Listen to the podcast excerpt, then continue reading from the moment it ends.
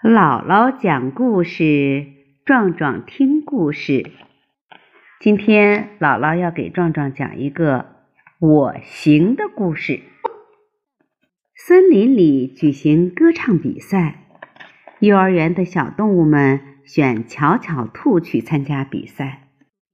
巧巧兔连连摆手说：“我不行，我不行。”不点熊说：“巧巧兔。”你唱歌是最好听的。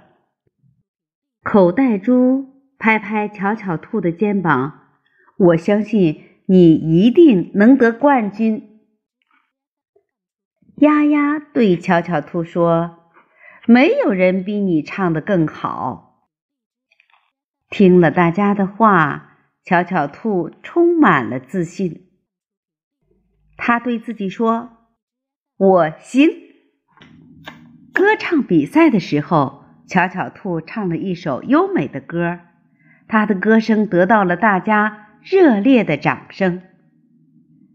巧巧兔得到唱歌比赛的冠军，他抱着奖杯说：“我的信心是大家给的，所以这个奖杯应该是大家的。”壮壮，我们现在再讲一个故事。巧巧兔第一次买东西。好，壮壮，刚才姥姥给壮壮讲了一个巧巧兔我行的故事。接下来我们再讲巧巧兔的第二个故事。第一次买东西。巧巧兔的妈妈要洗衣服，家里的洗衣粉没有了。巧巧兔说。妈妈，我帮你去买洗衣粉吧。巧巧兔拿着钱出门了。巧巧兔经过卖棉花糖的地方，棉花糖的味道好甜啊！巧巧兔对自己说：“我不能买棉花糖，这钱还要买洗衣粉呢。”巧巧兔走到商店，买了一袋洗衣粉拿回家。妈妈对巧巧兔说：“你真是个好孩子。”巧巧兔能帮妈妈的忙了，他的心里甜滋滋的，比吃了棉花糖还要甜。好，壮壮，我们刚才给壮壮讲了一个巧巧兔。帮妈妈买东西的故事，接下来咱们再讲讲巧巧兔，你是最棒的故事。下雪了，幼儿园的老师带小动物们到雪地里堆雪人儿。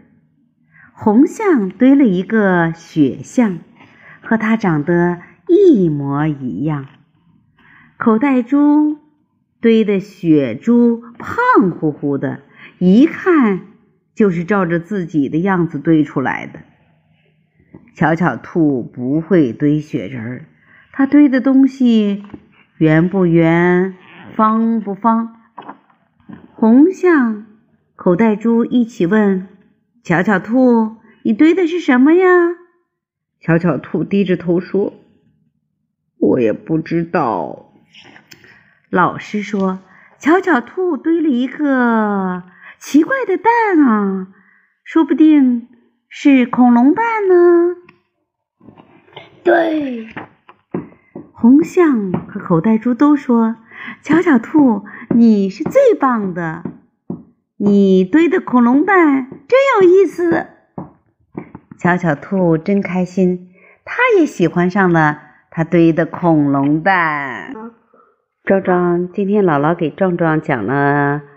巧巧兔的三个故事，好，今天我们就讲到这儿，我们明天再给壮壮讲更好听的故事，好不好？好，晚安，睡觉，拜拜。